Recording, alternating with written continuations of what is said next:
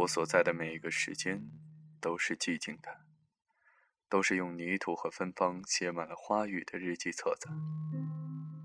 当我轻轻翻开这本日记，昨天、今天、明天，都会出现在这个日记的扉页上。我们用浮华和造作的处事态度，迎接着每一个清晨和日落，在瓢泼大雨中注视着周围人的行色匆匆，在满目疮痍的感情面前不忍罢手，在人情的冷暖中唏嘘不已，却始终忘了问自己一句：我还是我吗？嗨，我的朋友们，欢迎你又一次来到 FM 二零四五九，我是主播赛人的歌声。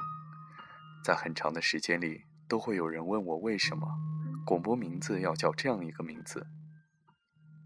我们的城池，这就像一个秘密花园，如同一个咿呀学语的孩子永远也不会哭闹的地方。它带给我安全感和依附感，或者说。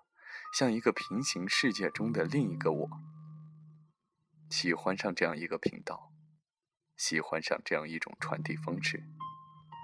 又或者，我在远方的某个站台旁，轻靠着站牌，看着来来去去的人群，突然发现，耳朵中的这些故事，也曾让人动容和感动。我们的城池三部曲。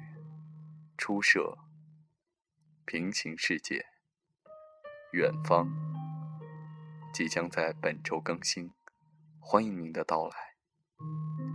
我在这里，听你的故事，讲我们的故事。